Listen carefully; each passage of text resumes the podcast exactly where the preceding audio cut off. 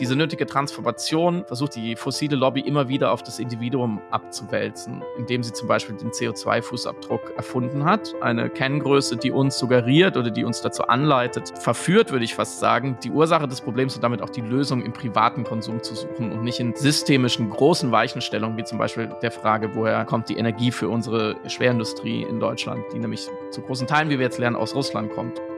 Da die Klimaerwärmung so ein Hyperobjekt ist, ist es sehr schwierig, sie in eine narrative Form zu packen, die für uns kognitiv greifbar ist. Also wir kommen wirklich an unsere kognitiven, neurologischen, intellektuellen Grenzen, wenn wir versuchen, uns vorzustellen, was Klimaerwärmung eigentlich global bedeutet für den ganzen Planeten, welche Systeme da zusammenhängen, politisch, ökonomisch, gesellschaftlich und auf Individualebene.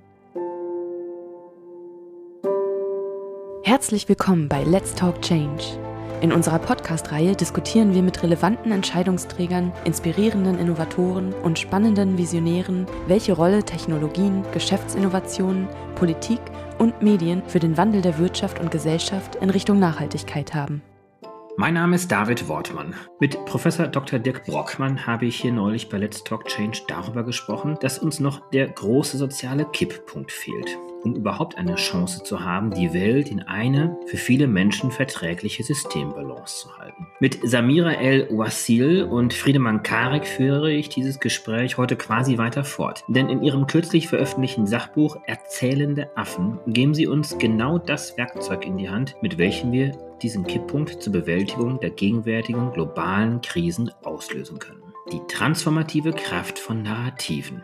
Samira und Friedemann können beide selber sehr gut Geschichten erzählen. Samira als Schauspielerin, Friedemann als Romancier. Und beide als Kolumnisten, Autoren, Podcaster und Journalisten. Und als Medien- bzw. Kommunikationswissenschaftlerin verstehen beide die DNA guter Geschichten auch zu entschlüsseln, sodass wir alle daraus lernen können, packende Geschichten zu erzählen, die uns Menschen inspirieren und die Welt verändern können. Viel Spaß bei dieser Episode von Let's Talk Change. Teilt und abonniert gerne diesen Podcast. So tragen wir die vielen Geschichten derjenigen noch weiter in die Welt, die hier schon zu Gast waren und an der Transformation zur Nachhaltigkeit täglich arbeiten. Herzlich willkommen, Samira und Friedemann. Wir sind heute zu dritt hier bei Let's Talk Change. Ihr habt ein fantastisches Buch geschrieben, Erzählende Affen. Darüber wollen wir heute ein wenig sprechen. Mich hat das deswegen so angesprochen, weil ich, wie viele andere wahrscheinlich auch, vor einigen Jahren die ganzen Harari-Bücher durchgelesen habe. Und das, was mir eigentlich hängen geblieben ist, ist die Erkenntnis, die uns Harari ja und wahrscheinlich auch nicht als erstes, aber zumindest dort für mich eindrücklich dann auch hinterlassen hat, dass wir unter all den Tieren, die es gibt, doch diejenigen sind, die die Fähigkeit entwickelt haben, Geschichten zu erzählen. Und genau darüber habt ihr dieses Buch geschrieben. Wie kam es denn zu diesem Buch? Friedemann und ich bestreiten seit jetzt wirklich fast genau zwei Jahren einen Podcast namens Piraten seiner Powerplay, wo wir wöchentlich auf die Woche zurückblicken und versuchen, die Diskursen und Debatten ein bisschen auseinanderzudröseln und haben das Ganze immer versucht, indem wir sozialpsychologische, soziologische, aber auch philosophische Brillen und Schablonen darauf angesetzt haben, um vor allem auch nicht nur der Debatten Herr zu werden, sondern der transportierten Narrative dieser Diskurse, insbesondere im politischen Bereich. Es fing bei uns mit Corona-Analysen an, welche Rhetorik wird benutzt, welche Botschaften werden vermittelt, welche Erzählungen werden werden kultiviert, um zum Beispiel das Virus in irgendeiner Form konkret zu machen oder die Gefahr, die von dem Virus ausgeht oder die Notwendigkeit des Schutzes der anderen durch Masken. Und da gab es ja eben verschiedene Takes, wie man auch so schön sagt, auch verschiedene politische Ausrichtungen. Und die haben wir dann mit großer Wonne und Freude eben so ein bisschen auseinander ziseliert. Wieder muss man dazu sagen, ist ja nicht nur sehr bewandert im Bereich Politik, sondern auch Romancier, also Schriftsteller und Autor und hat natürlich ein ganz gutes Gespür für alles Erzählerische und wie eben Spannungsbögen gebaut werden. Und ich wiederum war im Bereich politisches Ghostwriting lange tätig. Und so konnten wir eben unsere Blicke auf diese Erzählungen zusammenbringen. Und im Zuge unserer Arbeit in dem Podcast haben wir festgestellt, dass alles, was uns umgibt, immer durchdrungen ist von der Art, wie wir denken, nämlich der narrativen Art, wie wir denken. Der Art, die alles versucht, in irgendeine fast erzählungsähnliche Struktur runterzubrechen, um es verstehen zu können. Und es wird halt besonders für uns virulent im Bereich Corona, Klima und jetzt auch im Krieg, weil das drei Aspekte sind, die sehr abstrakt sind. Und da gehen wir auch gleich noch mal ein bisschen tiefer rein. Aber Friedemann, jetzt habt ihr vor zwei Jahren diesen Podcast gestartet. Ihr habt dann auch einige Episoden sicherlich dann genau das so anekdotisch aufgedröselt, wie das Samira gerade erzählt hat. Aber das Buch hat ja über 500 Seiten. Also ihr müsst in kürzester Zeit dieses Buch zusammengeschrieben haben. Das ist ja hochwissenschaftlich auch. Wie habt ihr das denn geschafft? Als die Idee, ein Buch zusammen zu machen, dann konkreter wurde, haben wir, glaube ich, beide so ein bisschen in den letzten zehn Jahren unseres digitalen Zettelkastens gekramt und geschaut, was so sich Anbot an Fundstücken, an Studien, an Texten, die wir schon geschrieben hatten, an Austausch, was wir auf Konferenzen gehört haben. Also das ist ja das Schöne, wenn man ein Buch schreibt, dass man so einmal den Trichter aufmachen kann und sagen kann, okay, was bringe ich schon mit, was ist interessant, was ist hilfreich. Insofern sieht es dann hinterher immer so aus, als hätte man jahrelang sich eingesperrt und dieses Buch geschrieben in Wirklichkeit hat man sich vielleicht geistig ab und zu eingesperrt. Physisch war man zum Glück frei und wir konnten da aus dem Vollen schöpfen, einfach weil wir ja beide in unterschiedlichsten Rollen, wie Samira schon erklärt hat, in diesen Bereichen gearbeitet haben. Und dann gibt es ja das Internet, das sogenannte, und soziale Medien, wo man sehr schnell mit einem Thema dann die entsprechenden weiteren Querverweise findet und sehr schnell weitere Nuggets und so die Lücken schließen kann. Also sehr viel Arbeit ist ja dann einfach zu sehen, okay, was fehlt uns noch zu dem ganzen Buch und auch was ist uns wichtig. Und und ich glaube, uns beiden war wichtig, das Thema nicht nur, wenn du es wissenschaftlich nennst, ist das eine Ehre, ich würde sagen, populärwissenschaftlich, also substanziell solide zu erklären und den Stand der Forschung zu zeigen. Also was bedeutet Geschichten erzählen für diesen erzählenden Affen? Was kann man da wirklich messen? Was weiß man schon in den unterschiedlichen Disziplinen? Das als erste Hälfte des Buches zu sehen, aber uns war es eben wichtig, das zu politisieren. Also in einer zweiten Hälfte dieses Buches ganz klar zu fragen, was bedeutet es für den politischen Diskurs, für Gesellschaften heute, für Ideologien? Was hat es bedeutet? Was wird es bedeuten? Was sind die Herausforderungen? Und das ist ja etwas,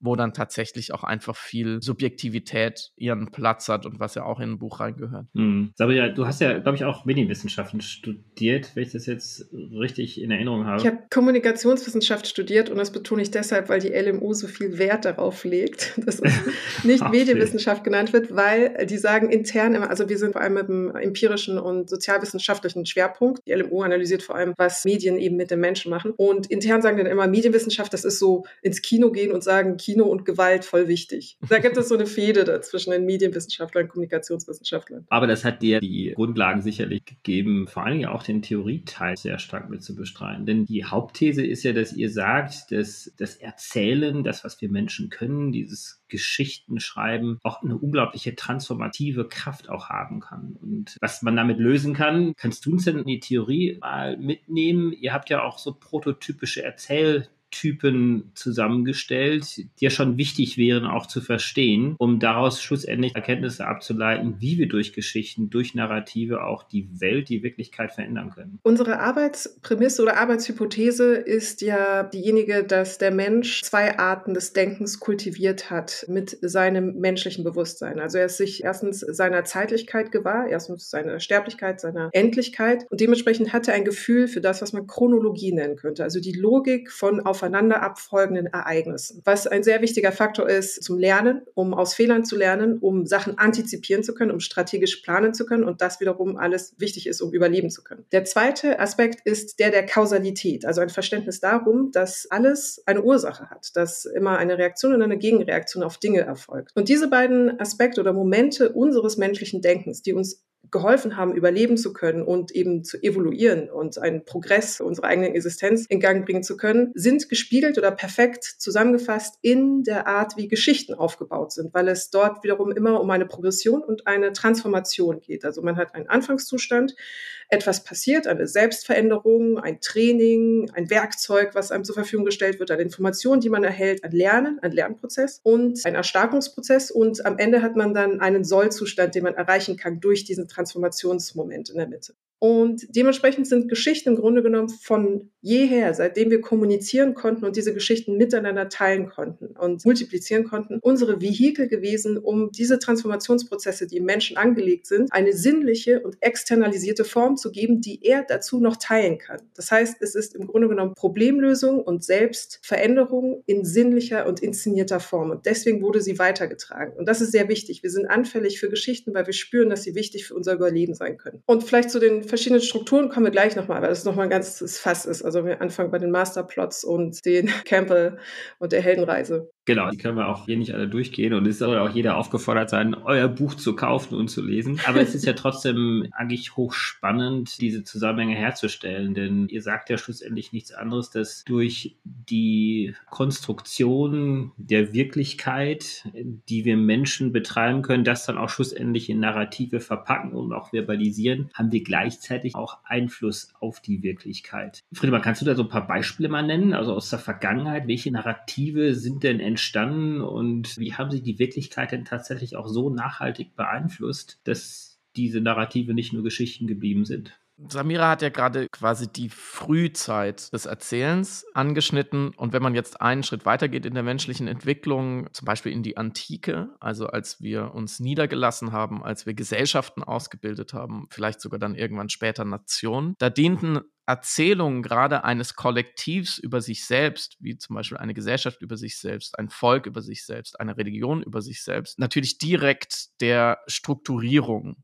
dieser Kultur, der Hierarchisierung, auch der Disziplinierung natürlich von Individuen. So kann man sich ja auch Religionen erklären, in denen immer ein gewisses Set an Narrativen steckt und interessanterweise über die sogenannten Weltreligionen auch sehr ähnliche und die tatsächlich auch in ihren messianischen Erzählungen, zum Beispiel zwischen Jesus von Nazareth und Buddha, sich sehr ähneln. Es ging immer darum, den Individuen zu zeigen, warum dieses ja, man könnte sagen, narrative Angebot, diese Deutungshoheit, die eine Religion beansprucht, in einer Gesellschaft sinnvoll ist, was auf das Individuum wartet, wenn es dieser Religion folgt. Und da kann man sehr interessante Unterschiede erkennen zwischen der griechischen Antike, wo ein sehr individualistisches Menschenbild und Narrativ vorherrschte. Wenn man in die griechische Mythologie schaut, dann sind es Heldengeschichten, meistens Männer. Es gibt ganz wenige Heldinnengeschichten von Mut, Stärke, Ausdauer und auch Cleverness, wenn wir an Odysseus denken. Also diese Problemlösungskompetenz Kompetenz wird da in Geschichten abgebildet und den Individuen wird gesagt, wenn du dich genug anstrengst und mutig genug bist und clever genug bist, dann kannst du gottgleiche Dinge erreichen. Und wenn man dann dieses narrative Instrumentarium des Christentums dagegen hält, wie es zum Beispiel im Neuen Testament niedergelegt ist und eigentlich bis zur Aufklärung in Mitteleuropa so vorherrschte, dann sieht man, dass da eine ganz andere Geschichte vom Ich und vom Menschen erzählt wird, nämlich eine sehr viel passivere, eine devote. Ich soll also, da ich ja als sündenbehaftetes Wesen auf die die Welt gekommen bin, soll ich eigentlich schauen, dass ich nicht noch mehr Sünden auf mich lade, damit ich am Ende nicht in die Hölle komme. Also da ist eine ganz andere Anforderung und auch ein ganz anderer Preis mir in Aussicht gestellt und damit auch eine andere Disziplinierungsmöglichkeit natürlich der Individuen in diesen Gesellschaften. Und das ist eine Dimension der Erklärung, warum in Mitteleuropa es so lange gedauert hat, bis man sich aus dieser selbstverschuldeten Unmündigkeit eben befreit hat, weil die Geschichte sehr gut funktioniert hat. Ich denke mal, andere große Narrative sind ja auch so Konstrukte wie der Liberalismus, der Kapitalismus, die mhm. Marktwirtschaft. Entstehen denn Geschichten rein evolutionär oder gibt es hier auch gewissermaßen sprunghafte Entwicklungen, also ja, revolutionäre Entwicklungen, dass Geschichten auf einmal entstehen, eine unglaublich schnelle Verbreitung und damit natürlich auch einen großen Einfluss auf die Wirklichkeit ganz, ganz schnell auch haben können. Denn sowas wie Christentum ist über Jahrhunderte entstanden und nicht jetzt von heute auf morgen. Es ist eine Mischung aus beiden. Also es gibt natürlich gesellschaftliche und gesellschaftspolitische Entwicklungen, ökonomische Entwicklungen des europäischen Kontinents beispielsweise oder die schwarze Pest, die das Leben der Menschen beeinflusst hat und dann nach Erzählungen oder Einordnung gerufen hat. Es gibt im Kolonialismus der Versuch, Sklaverei erklären zu können oder narrativistisch irgendwie für sich selber legitimieren zu können, bei gleichzeitiger Existenz einer Aufklärung, die von den Philosophen vorangetrieben worden ist. Und die Aufklärung, die natürlich die Erzählung, das Narrativ kultiviert, alle Menschen sind gleich und gleichzeitig haben wir aber auf der ökonomischen Seite die Barbarei, dass man sagt, man braucht billige Arbeitskräfte, die man ausnutzen kann. Wie kriegen wir diese beiden Momente zusammen? Okay, wir erklären, dass schwarze Menschen beispielsweise keine Menschen sind und so haben wir keine narrative Dissonanz mehr zwischen einer Idee der Aufklärung und einer ökonomischen Notwendigkeit, eben die eigene ökonomische Sicherheit und die Privilegien zu sichern. Gleichzeitig gibt es manchmal eine Erzählung, die Dinge in Gang bringen kann. Das sind zum Beispiel im Antisemitismus Antisemitismus, die Erzählung der Weisen von Zion, die bis heute in Verschwörungstheorien zitiert und genannt werden als vermeintlich valide Quelle, die natürlich kompletter Humbug ist, also wirklich ausgedacht, aber das Standardwerk geworden ist, um eine jüdische Weltverschwörung erklären zu können. Also es braucht auch ein emblematisches Wert. Gleichzeitig der Historiker Surara, der eben für den portugiesischen König wiederum Erzählungen angeboten hatte, die es ihm erlaubten, Kolonialismus und Sklaverei aufrechterhalten zu können. Also es braucht manchmal eben ein Werk, welches das Ganze in Gang bringt. Wenn ich das noch addieren darf, ich würde Narrative in dem Zusammenhang auch eher als Katalysatoren sehen. Ich glaube, der Bedarf und der Drang und die Energie sind immer schon da, zum Beispiel eine Dissonanz zu schließen, aber der Überbau und die Legitimation fehlt. Und dann können, wenn das zusammenkommt in gewissen historischen Situationen, dann können tatsächlich gewisse Erzählungen sehr starke Wirkung haben oder sich sogar revolutionär anfühlen wir haben ja gerade eher so ein bisschen darüber gesprochen, dass Geschichten ja aus sich selbst heraus entstehen, also aus dem Zeitgeist heraus. Es sind diese Dissonanzen, die ihr auch besprochen habt, dass gewisse Narrative aufeinanderkommen, dass daraus auch neue Narrative entstehen können. Aber dieses Instrumentalisieren, also dass sich eine Gruppe von Menschen hinsetzt und sagt so, ich gründe jetzt eine Religion und stoße jetzt dieses Narrativ los und damit möchte ich Einfluss nehmen auf die Geschichte. Habt ihr euch dieses Phänomen auch angeschaut, also dieses Narrativ aktiv in die Welt zu setzen?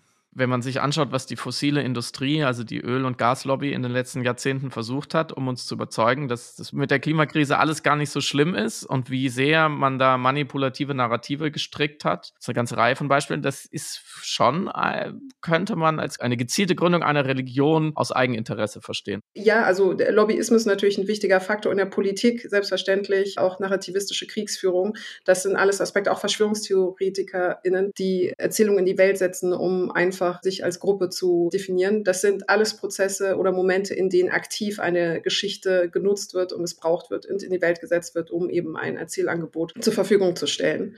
Ich wollte aber noch einen Schritt vorher gehen, dass das nicht oftmals ein so aktiver Prozess ist, aber im Laufe der Evolution der Geschichte dann trotzdem missbräuchlich verwendet werden kann. Und Friedemann hatte es ja schon erklärt anhand der Religionen, die eben genutzt worden sind, große Mengen an Menschen, an Gruppen irgendwie in irgendeiner Form zu organisieren. Man benutzt zum Beispiel eine religiöse Erzählung, um erstmal ein Naturphänomen zu erklären, um die Welt weniger furchtsam zu machen und ein bisschen handhabbarer und begreifbarer. Nutzt dann aber diese Erzählung wiederum, die eigentlich ein Werkzeug war, einem die die Angst zu nehmen, um dann den Menschen Angst zu machen, um sie besser kontrollieren zu können. Das heißt, der Missbrauchsfaktor der Geschichte als Werkzeug erfolgt oftmals, wenn man merkt, dass man mit einer Geschichte eine Wirkmacht hat, die man zu seinen Zwecken, zur Stabilisierung, zur Bewahrung der eigenen Privilegien ausnutzen kann. Und das haben wir en masse. Also brauchen wir nur einmal in die Werbung oder in die Politik zu schauen. Aber ja, kann man wahrscheinlich auch die These aufstellen, dass diese Art von Narrativen, die bewusst in die Welt gesetzt worden sind äh, oder auch werden, wahrscheinlich die viel höhere Anzahl von Narrativen sind, die heute zumindest die Geschichte auch prägen. Also wenn ich mir den Russlandkrieg anschaue, mit welchen Narrativen Putin diesen Angriffskrieg versucht zu legitimieren. Friedemann hat gerade schon die Narrative der fossilen Energiewirtschaft angesprochen. Also wir sind ja eigentlich umgeben von Narrativen, die uns wirklich versuchen, gefangen zu halten in bestimmten Glaubensmustern. Ich versuche jetzt keinen großen Ex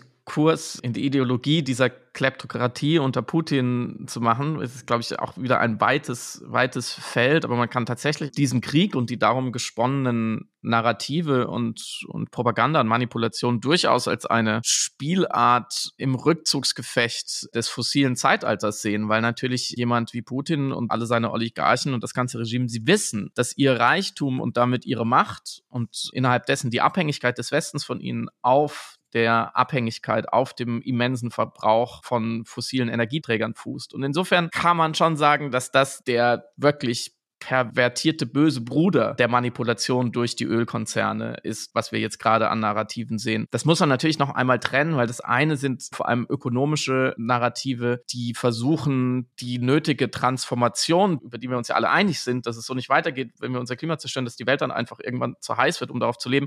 Diese nötige Transformation versucht die fossile Lobby immer wieder auf das Individuum abzuwälzen, indem sie zum Beispiel den CO2-Fußabdruck erfunden hat, eine Kenngröße, die uns suggeriert oder die uns dazu anleitet, verführt, würde ich fast sagen, die Ursache des Problems und damit auch die Lösung im privaten Konsum zu suchen und nicht in systemischen großen Weichenstellungen, wie zum Beispiel der Frage, woher kommt die Energie für unsere Schwerindustrie in Deutschland, die nämlich zu großen Teilen, wie wir jetzt lernen, aus Russland kommt. Und auf der anderen Seite natürlich ein Wladimir Putin, der uns versucht zu erzählen, dass es hier um berechtigte russische Sicherheitsinteressen geht oder um ein großrussisches Reich oder eine wirklich mit großen Anführungszeichen zu verwendende Denazifizierung der Ukraine und nicht um knallharte Machtpolitik und Bereicherung. So, jetzt habt ihr dieses Buch ja auch geschrieben, um nicht nur äh, zu beschreiben und zu erklären, sondern vor allen Dingen ja auch, wie ich finde, diese unglaublich starke These aufzustellen, dass Narrative ja tatsächlich auch die Zukunft verändern können. Und das haben wir an vielen Beispielen in der Vergangenheit ja gesehen. Ihr beschreibt das ganz, ganz stark in dem Buch auch. Aber wenn wir uns jetzt mal die heutige Realität anschauen, wir haben so etwas wie den IPCC-Bericht, der an sich ja auch schon ein gewisses, auch wissenschaftliches Narrativ darstellt, vor wenigen Wochen wieder vorgestellt worden. Nach wie vor verpassen wir krachend die Klimaziele. Wir wissen, dass wir eigentlich so gut wie gar keine Zeit mehr dafür haben. Kann uns denn ein starkes Narrativ überhaupt noch retten? Es ist die eine Million Dollar Frage.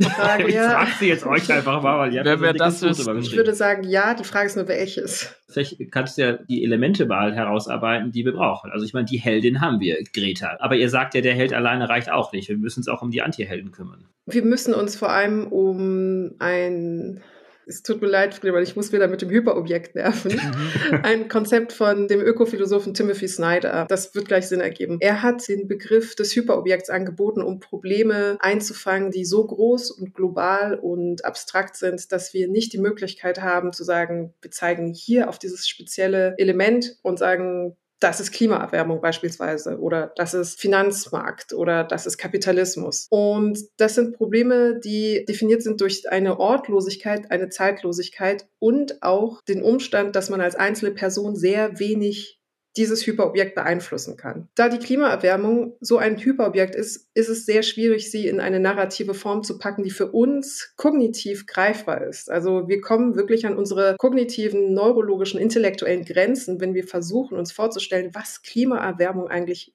global bedeutet für den ganzen Planeten, welche Systeme da zusammenhängen, politisch, ökonomisch, gesellschaftlich und auf Individualebene und ökologisch natürlich. Dementsprechend ist es so schwierig zu versuchen, narrative Angebote zu machen, weil sie immer nur einen kleinen Aspekt behandeln können. Und da sind wir dann bei Greta Thunberg, die eine fantastische Heldin der Klimabewegung ist, aber sie alleine kann natürlich nicht die Klimakrise für uns lösen, weil es ein globales Problem ist, was auf systemischer, auf struktureller, auf politischer Ebene gelöst werden muss, gesamtgesellschaftlich. Und ebenso haben wir Tendenzen, Friedemann hat es schon erklärt, eben in der Politik den Versuch, die Verantwortung abzugeben auf den einzelnen Bürger, auf die einzelne Bürgerin und das Problem zu verindividualisieren. Und wir springen darauf an, weil es sehr kompatibel ist, eben genau mit unserer narrativen Art zu denken. Ich bin Held meiner eigenen Geschichte, ich habe Selbstwirksamkeit, ich trenne den Müll, ich habe das Klima damit gerettet, ich kaufe keine Plastiktüten mehr. Das ist zwar nobel und eher, aber das wird die Klimakrise nicht nützen, weil es, wie gesagt, ein Hyperobjekt ist, ein Problem, das größer ist, als wir alle vermögen, uns vorzustellen. Das macht es eben so schwierig. Das heißt, es gibt natürlich die Erzählungen, die sind wichtig für Mobilisierung, für eine Wahrnehmung des Problems, für einen inneren Appell. Aber sie alleine werden es ohne eine globale Lösung und eine systemische Lösung nicht leisten können, Menschen vor der Klimakrise retten zu können. Und das macht es so frustrierend und tragisch. Nichtsdestotrotz brauchen wir natürlich eine optimistische, utopieorientierte, gesamtgesellschaftliche Erzählung, weil sonst, ja, sonst, sonst können wir die Erde gleich zumachen. Und wenn ich das addieren darf, da ist Greta Thunberg schon eine, ich versuche es so auszudrücken, ohne ihre politische Arbeit und ihre rhetorische Arbeit zu bewerten, aber im Sinne der reinen Narrativik ist sie schon eine gute, eine praktikable Heldin, weil sie zeigt, dass ein, ich glaube damals 17-jähriges Mädchen, also auf jeden Fall ein, ein 16 sogar. Ja, genau. Ja. 16-jähriges Mädchen, also eine junge Frau mit einer sehr simplen Maßnahme sehr viel auslösen konnte. Und was uns ja enorm fehlt, ist politische Selbstwirksamkeit, ist die Helden- und Heldinnengeschichte jedes Einzelnen, aber auch des Kollektivs auf politischer, auf systemischer Ebene. Und da zeigt sie und Fridays for Future und natürlich auch andere Figuren von Fridays for Future, wie in Deutschland zum Beispiel Luisa Neubauer, schon, dass die Zeit reif ist für eine andere Tonalität und für andere Forderungen und für ein anderes Engagement. Bisher ist leider daraus noch nicht die nachhaltige Massenbewegung geworden, die wirklich den Unterschied machen kann. Aber was man ja nicht vergessen darf, ist, dass mit dieser neuen Erzählung die auch angeboten wurde. Diese neue Tonalität mit diesen neuen Heldinnen vor allem. Schon sehr viel mehr Klimaschutz erreicht wurde als in den 20 Jahren zuvor. Und ich glaube, da aus diesem Optimismus und aus dieser Überfälligkeit und auch aus dieser Produktivität zu sehen, es geht gar nicht so viel dagegen, sondern es geht dafür und wir können sogar einige Dinge verbessern. Und es geht eben nicht um Verzicht. Es geht nicht darum, dass jeder etwas weniger hat. Es darf keine Erzählung von Mangel sein, sondern es kann eine Erzählung von Gewinn sein. Und ich glaube, irgendwo da könnte die eine Transformation transformatorische Geschichte liegen, die wir brauchen. Aber sind wir nicht vielleicht sogar möglicherweise auch in einem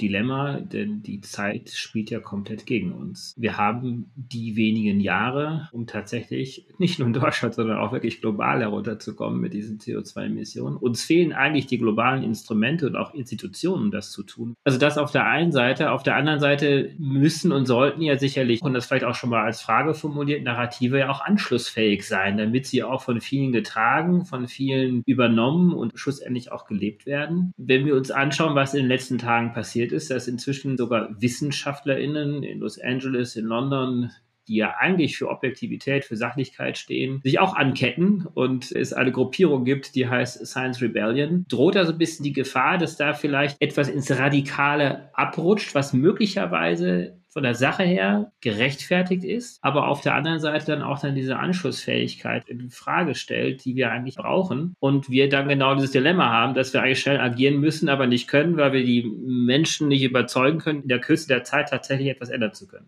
Darf ich drei Sachen dazu sagen? Gerne. Das erste Punkt ist, die Zeit spielt in der Tat gegen uns, aber vor allem unser Zeitempfinden spielt gegen uns. Wir haben objektiv gesprochen keine Zeit mehr. Subjektiv gesprochen verstehen wir das aber nicht, weil es für uns noch zu weit weg ist. Wir sind jetzt schon, der RBCC-Report hat es ja gesagt, an dem berühmt-berüchtigten Scheideweg. Nichtsdestotrotz ist unser Zeitempfinden zu begrenzt, um das jetzt schon überreißen zu können. Und das ist tatsächlich ein Problem, die nicht zeitliche Verortbarkeit der Klimakrise für uns. Da müssen wir eine Möglichkeit finden, die Dringlichkeit, die du gerade angesprochen hast, für uns verfügbarer, emotional und intellektuell verfügbarer zu machen. Das zweite zu dem Framing des Radikalen und die Frage, ob die Narrative gerade anschlussfähig sind oder ob sie anschlussfähiger sein sollten, damit eben mehr Menschen mobilisiert werden und für die Sache vereinnahmt werden können oder sich eben begeistern können oder verstehen können, warum es wichtig ist. Das ist tatsächlich noch ein altes Framing-Problem. Forderungen, die in der Grundlage humanistisch sind und objektiv komplett logisch als radikal zu verschreien. Wenn man betrachtet, was Fridays for Future eigentlich wollten, war es ja einfach nur ein Appell an die Politik, die Verträge einzuhalten, die sie sowieso schon unterschrieben hatten. Und noch dazu eine Politik anzubieten oder herzustellen, die es erlaubt, Menschen zu überleben den kommenden Generationen zu überleben. Das ist an sich überhaupt kein radikaler Gedanke, wurde aber sehr lange eben als komplett utopisch, komplett abwegig präsentiert, weil Friedemann hat schon angedeutet, der Verzichtsdiskurs da sehr, sehr virulent war und genau das dazu geführt hat, dass Menschen dachten, das ist nicht anschlussfähig, weil es mit sehr vielen negativen Aspekten verbunden ist, weil nicht gezeigt worden ist, was eigentlich alles zu gewinnen ist, nämlich eine Zukunft für uns alle. Kurzer Einschub, dritter Punkt kommt ja gleich noch von dir, ist, dass möglicherweise eine gewisse Schützenhilfe ja vom UN-Generalsekretär jetzt gekommen ist, Antonio Guterres, der gesagt hat, dass eigentlich Radikale sind nicht die Forderung, sondern die Nichteinhaltung dieser Verträge. Also das sagt der UN-Generalsekretär. Klammer zu. Absolut. Und da würde ich gerne Friedemann zitieren, der immer darauf hinweist, dass radikal etymologisch ja bedeutet an die Wurzel gehend. Und nichts anderes fordern ja Klimaaktivistinnen und WissenschaftlerInnen, die sich mit der Klimakrise auseinandersetzen, dass sie sagen, wir müssen jetzt an die Wurzel des Problems gehen, um dieses Problem lösen zu können, um eben eine positive, eine gute,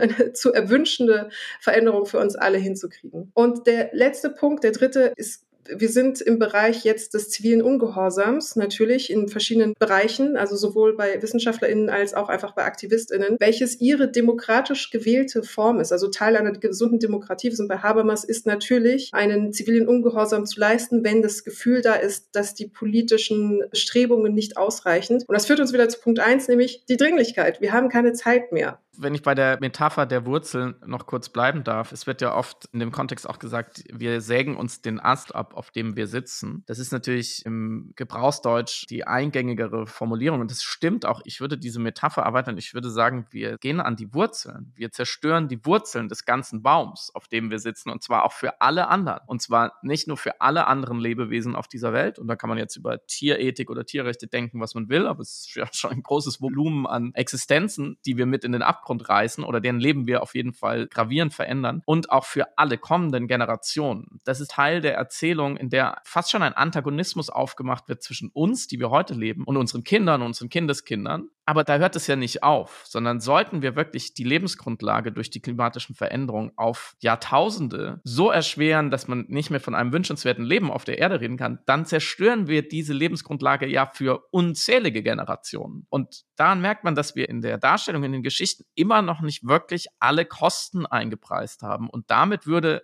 glaube ich, mal anfangen, eine sinnvollere Welt von Geschichten mal anfangen, dass wir die Kosten wirklich einpreisen, die Dimensionen verstehen. Und ich glaube, dann kämen wir hinten dabei raus, dass die Menschen, die sich gerade an Autobahnen festkleben, die also in Anführungsstrichen radikal protestieren oder radikale Formen dafür wählen, dass die eigentlich weniger radikal sind, weil sie nur an die Symptome dieses Systems gehen, weil sie eine Autobahn lahmlegen, als unsere Lebensform an sich, die Leute, die ja dann im Stau stehen mit ihren Autos, die sind die Radikalen.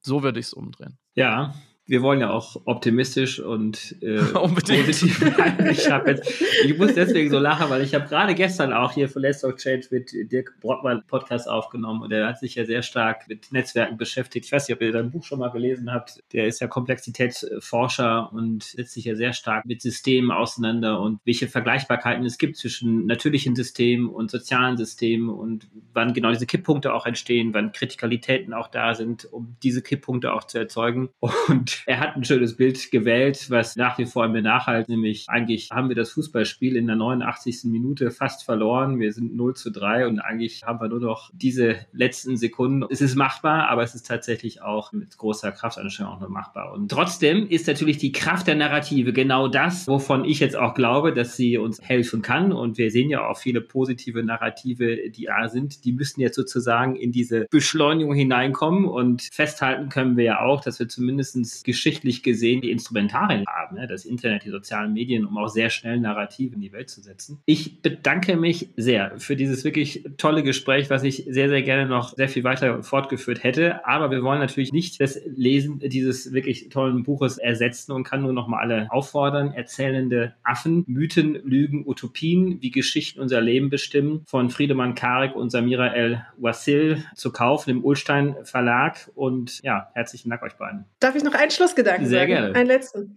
Ich glaube, was auch wichtig ist, um die Wirkmacht von Narrativen und Erzählungen zu begreifen, ist ja nicht nur der Umstand, dass sie uns erlauben, aus Fehlern zu lernen, die wir selber nicht begangen haben müssen, um an ihnen wachsen zu können. Das ist ja das Tolle. Wir sehen eine Geschichte, jemand macht Fehler und wir versuchen dann diese Fehler zu vermeiden. Aber die noch viel spannendere Funktion von Geschichten ist, dass sie uns erlauben, und wir sind die einzigen Wiesen, die das auf der Erde können, uns erlauben, eine Welt zu denken, die anders sein könnte. Erzählungen erlauben uns überhaupt erst in Utopien denken zu können. Und ich glaube, diese Wirkmacht sollten wir auf jeden Fall im Auge behalten, wenn es um alle Transformationen der Gesellschaft geht. Dass wir in der Lage sind, uns eine schönere, bessere, gerechtere Welt vorstellen zu können. Das ist eine Superpower. Ich finde das total krass ist eine Superpower und das können wir als Affen, die erzählen können, die sich diese Geschichten ausdenken können. Friedemann, hast du auch noch einen Abschlussgedanken? Was Samira sagt. Alles klar, gut, dann sind wir uns auf jeden Fall in dieser kleinen Runde sehr einig und ich bin mir sicher, mit ganz, ganz vielen anderen dort draußen auch. Erzählt Geschichten, baut Utopien, es macht Spaß und wir können diese auch verwirklichen. Herzlichen Dank euch beiden. Danke dir. Sehr gerne. Herzlichen Dank fürs Einschalten. Wir hoffen, dass Sie beim nächsten Mal bei Let's Talk Change wieder dabei sind. Dieser Podcast wird realisiert durch DWR ECO, einer internationalen Cleantech-Beratung für Kommunikation, Politikberatung und Geschäftsstrategien.